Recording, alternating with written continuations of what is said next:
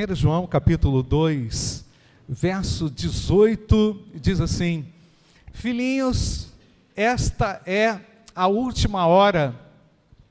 1 João capítulo 2, verso 18: Filhinhos, esta é a última hora. E como vocês ouviram que o anticristo vem, também agora muitos anticristos têm surgido. Por isso sabemos que é a última hora. Eles saíram do nosso meio, mas não eram dos nossos. Porque se tivessem sido dos nossos, teriam permanecido conosco. Mas eles se foram, para que ficasse manifesto que nenhum deles é dos nossos. 1 João, capítulo 2, verso 20. Mas vocês têm a unção que vem do Santo, e todos têm conhecimento. Não escrevi a vocês porque não conhecem a verdade, mas porque vocês a conhecem. E porque nenhuma mentira procede da verdade. Quem é o mentiroso, senão aquele que nega que Jesus é o Cristo? Este é o anticristo, o que nega o Pai e o Filho. Todo aquele que nega o Filho, esse não tem o Pai. E aquele que confessa o Filho, tem igualmente o Pai. Permaneça em vocês, permaneça em vocês o que vocês ouviram desde o princípio. Se o que ouviram desde o princípio permanecer em vocês, também vocês permanecerão no Filho e no Pai. E esta é a promessa que ele fez, que ele mesmo nos fez. Qual foi a promessa, irmãos? A vida eterna. Podemos repetir o versículo 25 todos juntos? E esta a vida eterna. E isto que acabo de escrever para vocês é a respeito dos que estão tentando enganá-los. Quanto a vocês, a unção que receberam dele permanece em vocês e não precisam que alguém os ensine. Mas como a unção dele os ensina a respeito de todas as coisas, e é verdadeira e não é falsa, permaneçam nele, como também ela ensinou a vocês. E agora, filhinhos, permaneçam nele, para que quando ele se manifestar, tenhamos confiança e que não sejamos envergonhados, tendo de nos afastar dele no dia da sua vinda.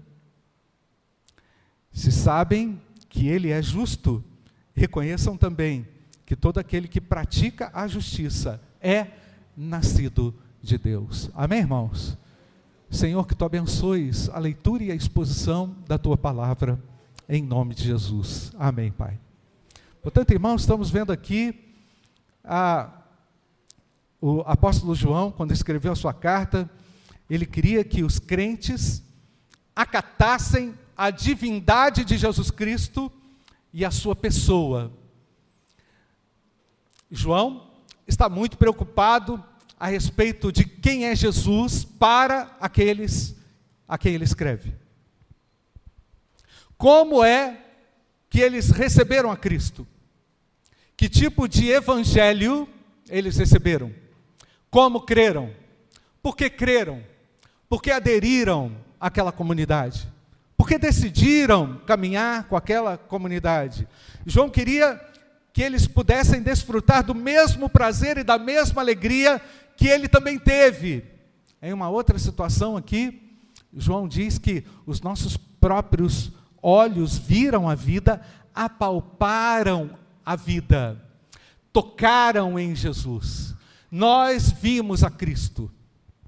Portanto, nenhuma falácia de uma falsa doutrina poderia ser capaz de perverter a fé dos crentes. E a falácia era: Jesus Cristo não veio em carne, ele era apenas um espírito. Irmãos, para nós que cremos no Evangelho, puro Evangelho da graça, cremos firmemente que Jesus foi o Filho de Deus encarnado, que ele veio em carne, amém, irmãos? Que nasceu e viveu como um de nós. Portanto, naquela condição evangélica, do ensino do Evangelho, é que Jesus Cristo é, foi totalmente homem e viveu aqui na terra plenamente como Deus não há nenhuma dúvida.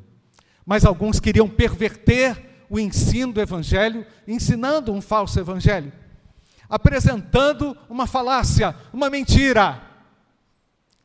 E haviam alguns, o texto diz que já havia alguns que se removiam, saíam da igreja e saíam da comunidade, e João diz: é bem que eles saiam mesmo, afinal, porque eles nunca foram dos nossos, eles a comunhão dele se limitava a alguma coisa esquisita conosco, mas não exatamente ou não propriamente aquilo que é a essência do Evangelho, aquilo que é o legítimo Evangelho do Senhor. João também queria lembrar a todos da importância de termos comunhão com o Senhor e da necessidade de guardarmos a Sua palavra e não cometermos deliberadamente pecados. Meus irmãos, pecado, você sabe, meus amigos, o pecado ele tem uma fome, tem um apetite voraz. E nós não podemos alimentar o pecado. Nós não podemos conceder espaço para o pecado. Amém, Amém irmãos? Precisamos fechar todas as portas que inundam o nosso próprio coração. Tenho ensinado, eu e o professor Simar, temos ensinado a nossa turma, os nossos irmãos, novos que se aproximam da igreja, a respeito dessa dupla natureza que nós temos. Não é uma dupla personalidade, mas é uma, uma luta que é travada dentro de nós a respeito daquilo que Deus fez a partir da sua obra no nosso coração pelo Espírito Santo e ao mesmo tempo o apetite voraz pelo pecado. Nós não podemos ceder ao pecado. Você pode dizer amém, irmãos? Portanto, irmãos, o apóstolo João está extremamente preocupado aqui a respeito da integridade da igreja, a respeito da condução da igreja para que ela caminhe puramente, essencialmente com o evangelho, pelo evangelho e através do evangelho da salvação, não é? Mas apesar, irmãos, de sabermos de tudo isso e sabermos que somos pecadores regenerados, nós muitas vezes erramos e fracassamos e falhamos. E o Satanás está pronto sempre para tentar colocar uma pedra ou uma rasteira no seu caminho. Portanto, nós estamos aqui para dizer que o Senhor há de prevalecer dentro de nós, em nós e através de nós, irmãos. E que nós vamos deliberadamente também dizer que o pecado não há de prevalecer sobre nós. E talvez essa seja a sua maior luta. Talvez essa seja a sua maior preocupação agora. Pastor, eu quero me unir à igreja, eu quero me unir a esse rebanho, mas eu tenho medo. Eu tenho medo. Eu tenho receio. Eu tenho medo de decepcionar a Deus ou decepcionar os irmãos, e eu já falhei já fracassei. Eu quero dizer a você que o meu Deus que está aqui é capaz de propor uma nova oportunidade para você. Para que você saia da inércia, para que você saia dessa condição e para que você produza frutos em abundância para a glória de Deus, porque esse é o plano de Deus para você. Portanto, irmãos, o apóstolo João, além de, logicamente, preocupado com a, a saúde da igreja, com a vitalidade espiritual da igreja, não é? Certamente havia ali alguns anciãos, Vanilda, que estavam prontamente e especialmente prontos para servir a Deus, e não há idade para servir a Deus, amém, irmãos? Você pode ser uma criança, você pode ser idoso, Deus pode renovar a você, renovar o seu espírito para que você atue de maneira poderosa, porque Deus não está morto, né, irmãos?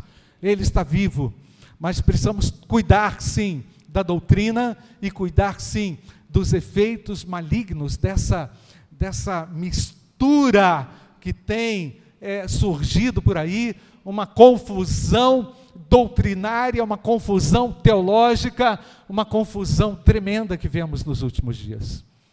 Outro dia, eu nomeei aí uma teologia do Instagram, que é o seguinte: o indivíduo vai lendo ali um monte de coisa e ele não sabe de onde que vem aquele troço. E aquele negócio vai passando, ele vai lendo, isso aqui é para mim, isso aqui não é para mim, é uma confusão, irmãos. Me parece que é, um, é uma roleta russa espiritual.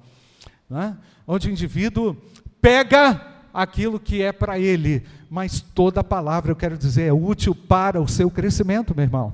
E você não pode se condicionar ou condicionar a sua vida a uns segundos na, na, nas, na, no rios ou onde quer que seja, ah, Deus tem profundidade e grandeza para todos nós. Você crê dessa forma? Eu creio dessa forma. João então aconselha os cristãos a amarem o próximo, a viverem uma vida é, comuni em comunidade de forma saudável, de uma forma geral. A sua carta apresenta todos esses temas, é, alertando para que não amem mais as coisas desse mundo, para que não se apeguem mais aquilo que um dia foi objeto de atenção, de ídolo, de culto, e ao final da sua carta ele diz: fujam dos ídolos, pois os ídolos pulam, eles desejam realmente tomar o nosso próprio coração, que Deus nos livre desses males, amém, irmãos? Ou seja, de, é, ao mesmo tempo, quando ele começa no versículo 18, coloca ali de novo, ele diz: Filhinhos,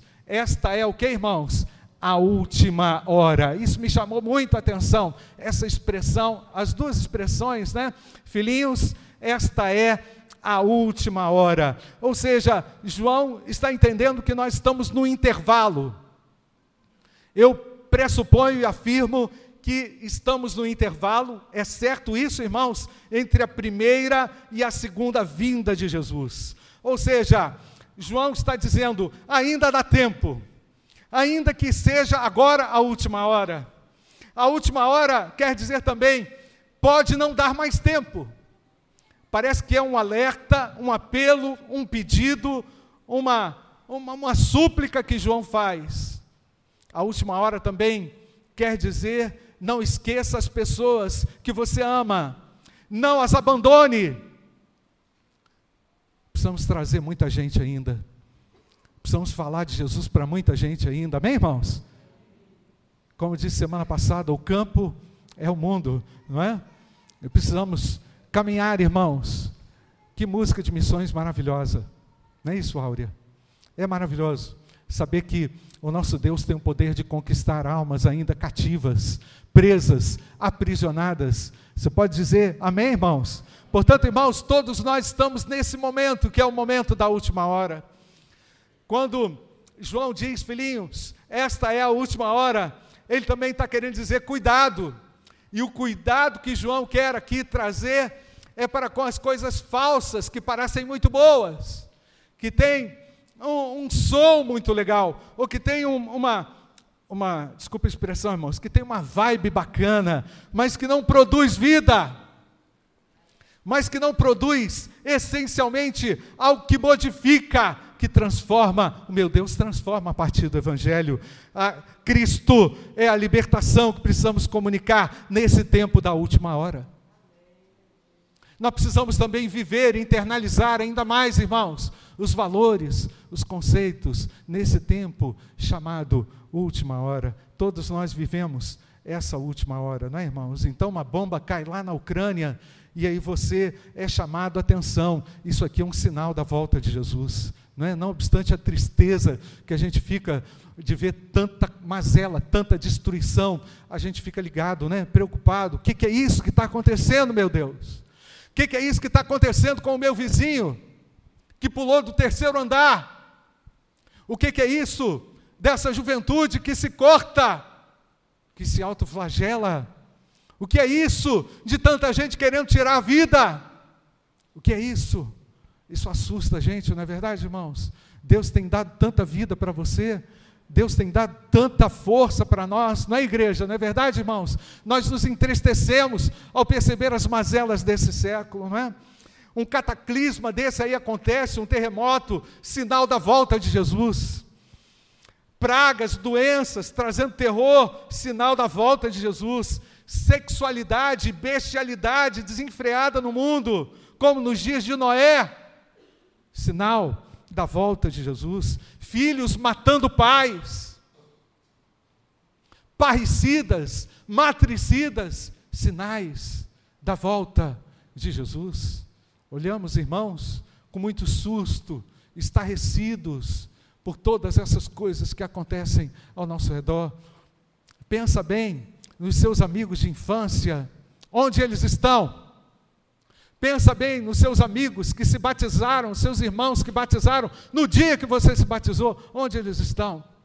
Pensa bem em primos, amigos, queridos, amados seus, que você queria muito que estivessem desfrutando dessas mesmas grandezas de Deus que você tem desfrutado, onde eles estão? Pensa também, meu irmão, na minha responsabilidade, na sua responsabilidade, na responsabilidade que temos de sermos testemunhas vivas nesse tempo. O Senhor nos chama para vivermos a pureza do Evangelho, a grandeza do Evangelho, o poder do Evangelho, para sermos manifestantes, sim, da graça de Deus nesse tempo. Amém, queridos? Manifestantes. Somos todos manifestantes nesse sentido. Você pode dar uma glória a Deus, irmãos? Queremos manifestar ao mundo a grandeza da graça de Deus, irmãos, só porque é a última hora. Só porque estamos nessa última hora. Me chama muito a atenção também, irmãos, aqui o tratamento que João dá para com a igreja, ele chama filhinhos. Ele poderia ter falado assim, prezados senhores, ilustríssimos crentes, não é? Diletos crentes, irmãos amados, mas não, ele chama filhinhos. Isso me chamou muita atenção nessa semana. Aí o Senhor começou a, mostrar, a, a, a, ministrar no meu coração e a, e a me fazer perceber algumas coisas que não conseguia ver, mas conseguia enxergar alguma coisa aqui quando ele diz apenas filhinhos. Coloca aí, Gui, coloca aí o versículo 18, só para a gente ler essa, esse tratamento que a, a João dá à igreja. Podemos ler, irmãos? Filhinhos, essa é a última hora, mas eu queria que vocês falassem filhinhos. né? Você pode falar comigo, filhinhos? Filhinhos. Normalmente quando você. Isso. Tá bom, era só filhinhos mesmo. Mas quando você fala filhinho, quando você fala filhinho, você, você até assim, filhinho. Quando você fala filhinho para alguém, quer dizer o seguinte: tu não sabe de nada. tu está fazendo tudo errado. né? Quando a gente chega ali, ó, filhinho, tira a mão desse negócio, você não sabe o que você está fazendo com isso, filhinho. Mas aqui não, irmãos. Aqui não. Aqui, João não está tratando de maneira, é, assim, é, desonesta, ou ele não está sendo irônico, ou ele não está tra tratando de uma maneira é, inferiorizante para alguém. Ele está dizendo o seguinte: eu gerei vocês. Eu, pela força de Deus, é? pelo, pelo poder do Espírito Santo, acompanho vocês. Eu estou conectado, eu estou conectado com vocês. Eu, pela misericórdia de Deus, que Deus me alcançou, pelo fato de Deus ter me alcançado, eu também alcancei vocês, pela graça de Deus. Eu agi literalmente como um pastor que cuida filhinhos. Irmãos, João, o apóstolo do amor, está demonstrando aqui na sua pena, escrevendo essa carta, o quanto ele amava os irmãos. Pensa bem, irmãos, na nossa profunda relação que temos com os nossos amados e queridos irmãos a despeito das dificuldades desse tempo. O Fernando Costa falou isso hoje de manhã. O paganismo que nós vivemos é tão similar quanto aquela época lá em Corinto. O que vivemos hoje em nossos dias é uma tremenda bizarrice em nome, não sei de que modernidade ou de que pós-modernidade, ou em nome de que que as pessoas fazem o que fazem na ignorância total do pecado. Mas João entra num cenário, mesmo adverso e difícil, porque havia ali aqueles que seguiam as falsas doutrinas, ele chama aquele povo de filhinhos. Sabe o que isso representa para mim, irmãos? Sabe, que, que, sabe qual é o entendimento que eu tenho a respeito disso? que mesmo em tempo em tempos adversos, Deus tem cuidado da sua igreja.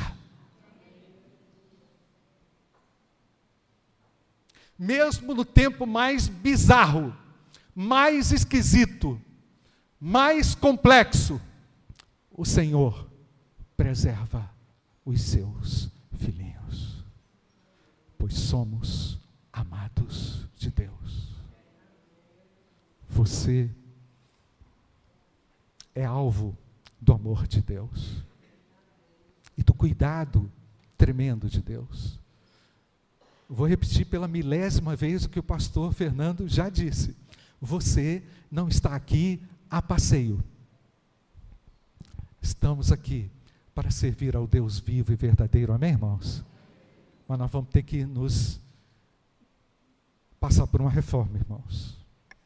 Nós vamos ter que olhar a grandeza da reforma que Deus é capaz de fazer no nosso coração. E Ele já está trabalhando. Meus irmãos, tem muito tema aqui para falar nesse negócio, nesse texto. E eu estou na página 2 e tenho mais oito. Mas eu quero falar o seguinte para vocês. Nós vamos é, avançar nesse tema, é a última hora. Porque, irmãos, isso aqui tem captado muito o meu coração. O que está acontecendo e o que é capaz de acontecer ainda, irmãos, nesse cenário de intervalo de tempo, nós temos experimentado no curso da história uma série de situações complexas, porque quando você ouve aquilo que eu estou falando aqui a respeito de sinais da volta de Jesus, você pensa assim, mas na história, pastor, isso já ficou muito claro, já ficou muito claro, mas a ignorância ainda é muito grande, irmãos. Quando você pensa nessa figura do anticristo, por exemplo, João é, diz que, diz assim: vocês ouviram falar de um anticristo? É verdade, mas muitos já apareceram por aí. Muitos anticristos já surgiram por aí. Nós vamos ter que explorar um pouco isso. A realidade dos anticristos que se levantam. E quando eu penso nisso, irmãos, quando a gente ouve aí de líderes maus se mantendo no poder malignamente, né? Para promoção do mal efetivamente sobre a terra, o que que isso sinaliza para você? Sinaliza com clareza a volta de Jesus. É verdade ou não, irmãos? Quando percebemos essa maldade que graça sobre a terra, promovendo deliberadamente a morte de centenas de milhares de pessoas todos os dias, nós pensamos, meu Deus, quem vai parar isso? Sinais claros da volta de Jesus. Isso não deve nos levar à revolta. Isso não pode te levar à revolta. Isso tem que te levar para o joelho. Isso tem que nos levar propriamente para as mãos do Senhor e dizer: Senhor, vem me usar, vem libertar o mundo, vem me ajudar, vem me auxiliar a anunciar com poder a tua palavra. Amém, irmãos? Porque essa é a solução que o Senhor nos confiou. Portanto, João está preocupado, não se distraia a igreja, não se perca a igreja, não, não vacile, igreja. O apóstolo do amor, nessa pequena carta, num tremendo esforço, alerta os cristãos sobre os falsos profetas. E agora talvez esteja muito relacionado também com aquilo que nós vemos nesse dia, não é? E da necessidade de mantermos a nossa fé nos ensinamentos do Senhor e do Evangelho que nós recebemos. Pois se cremos em Cristo, irmãos, a Bíblia diz que nós temos a promessa da vida eterna com Deus. Portanto, João quer que os crentes estejam assenhorados, seguros de que eles possuem a vida eterna com Deus. Não parece, não, irmãos? Mas há muitos crentes que duvidam, há muitos crentes que não têm a certeza ou a convicção da sua vida eterna com Deus, que pensam que precisam fazer, fazer, fazer para merecer o Senhor tudo já fez na cruz. O Senhor tudo entregou na cruz. O Senhor tudo levou na cruz. E é importante que você ouça isso, meu querido, para que você também se aproprie dessa promessa maravilhosa do Senhor que é a vida eterna com Deus. Isso é o retorno ao Evangelho, irmãos. Nos alegrarmos com os feitos de Deus, com esse maior presente de Deus. Voltar ao Evangelho, irmãos, é vibrar e cantarmos aqui a noite toda. É verdade, Ele nos livrou da condenação eterna. Amém, irmãos? Mas para onde que foi o nosso vigor, irmãos? Para onde que vai a nossa atenção, meus irmãos? Para onde que nos escapa verdades tão excelentes, tão, tão maravilhosas, tão extraordinárias, declaradas, definidas pelo próprio Deus. Então, meus irmãos, voltando ao texto, João diz: filhinhos, ele poderia ter escrito vocês, mas ele diz, em outras palavras, nos últimos tempos, ou então nesses últimos dias, ou nessa última hora, Deus levanta cuidadosamente o seu povo para triunfar sobre a terra, anunciando na terra a grandeza da glória de Deus. Nós precisamos é, ter a coragem, irmãos, e a ousadia de falarmos na hora certa aquilo que convém, aquilo que Deus nos chama a falar, e eu quero louvar a Deus, eu louvo a Deus porque Deus levanta nesses últimos tempos também líderes cuidadores nas suas igrejas. Eu não quero com isso chamar atenção para ninguém aqui, irmãos, mas especialmente para dizer, os últimos tempos também são tempos de extremo cuidado e zelo de Deus pelo seu rebanho. Deus cuida do seu rebanho. E eu quero perguntar para você: você já é rebanho? Qual é o seu rebanho?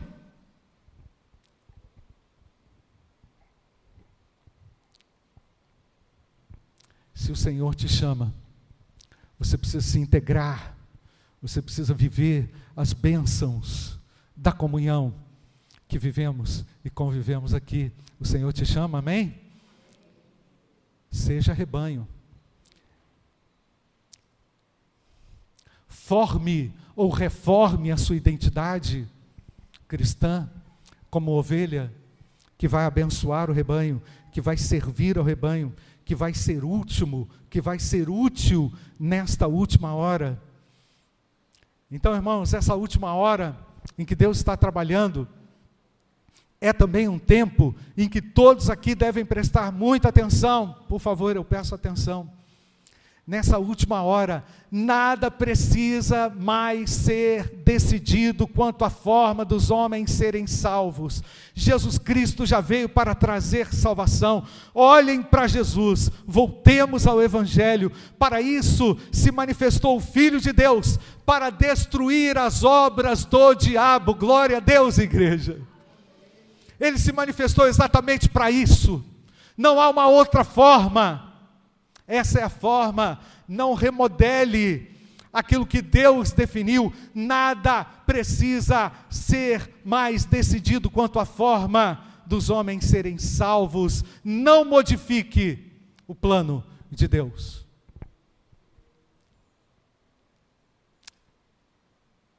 Filhinhos, vamos ler de novo, irmãos, versículo 18. Filhinhos, esta é a última hora.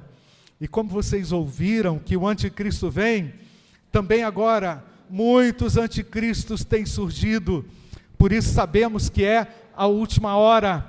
Eles saíram do nosso meio, versículo 19, vai lá Gui, mas não eram nossos, porque se estivessem, se tivessem sido nossos, teriam permanecido conosco, mas eles se foram para que ficasse manifesto que nenhum deles é dos nossos. Uma definição aqui do que é anticristo é todo aquele que nega que Jesus é o Cristo. O anticristo se opõe a Cristo. João está dizendo assim: vocês sabem que o anticristo se destacará. Um se destacará. Porém, não se esqueçam que vários outros podem estar entre vocês e já estiveram também entre vocês. e eles estavam no meio da igreja, João deixa claro. A intenção de João não foi apresentar um tratado de escatologia aqui, mas ele dá a entender que ele está alertando pastoralmente, cuidadosamente, os crentes, os filhinhos, a saberem identificar ou a reconhecer essas pessoas. João não está promovendo uma caça às bruxas, mas ele está dizendo: tem gente aí ensinando que é contrário ao Evangelho de Cristo. E o zelo de João e o cuidado de João é extremo ao escrever uma carta com vários capítulos defendendo a autoridade do Evangelho, a essência do Evangelho, o valor do Evangelho, o poder do Evangelho. Assim, nós também percebemos, irmãos, que quanto mais esse breve tempo passa, esse curto tempo, esse curto tempo passa, essa luta se intensifica ainda mais. Percebemos que essa luta, irmãos, ela ela tem sido travada a duras penas, com muitas dificuldades, no quesito doutrina, no quesito integridade de vida, em razão desse curto espaço de tempo, né, irmãos? E quanto mais tempo esse tempo demora, mais as coisas vão ficando acirradas. Faz sentido ou não, irmãos? E mais necessidade nós temos de buscar a pureza do Evangelho e a essência do Evangelho. Você ficou curioso sobre o anticristo? Ficou curioso? Nós vamos falar mais disso em uma outra oportunidade, mas eu queria que agora você fechasse seus olhos. Talvez haja alguém aqui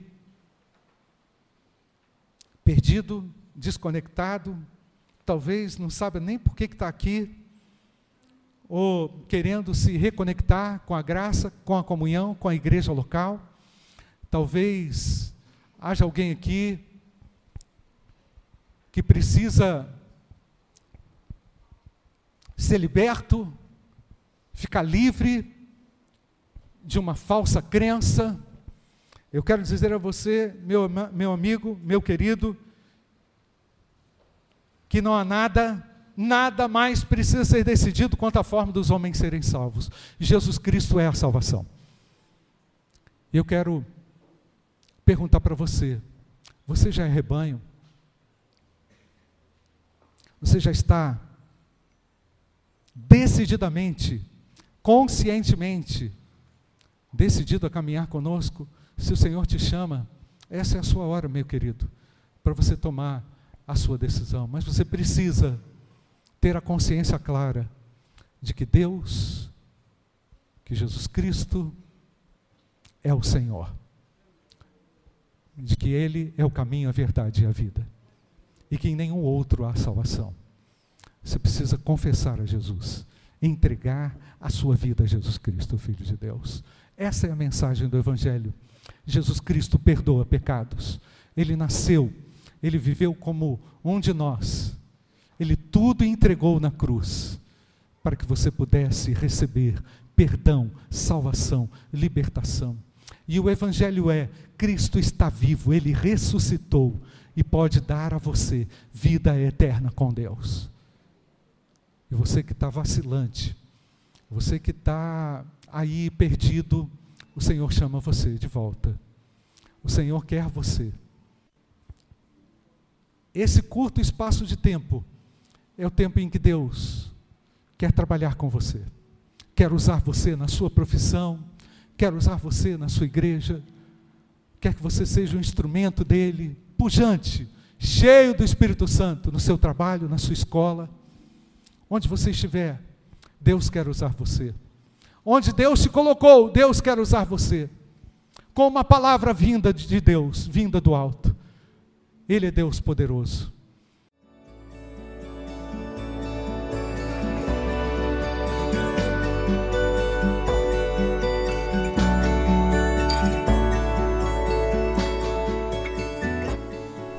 A Igreja Batista do Bom Retiro tem plena convicção de que a palavra de Deus é poder para salvar e transformar vidas.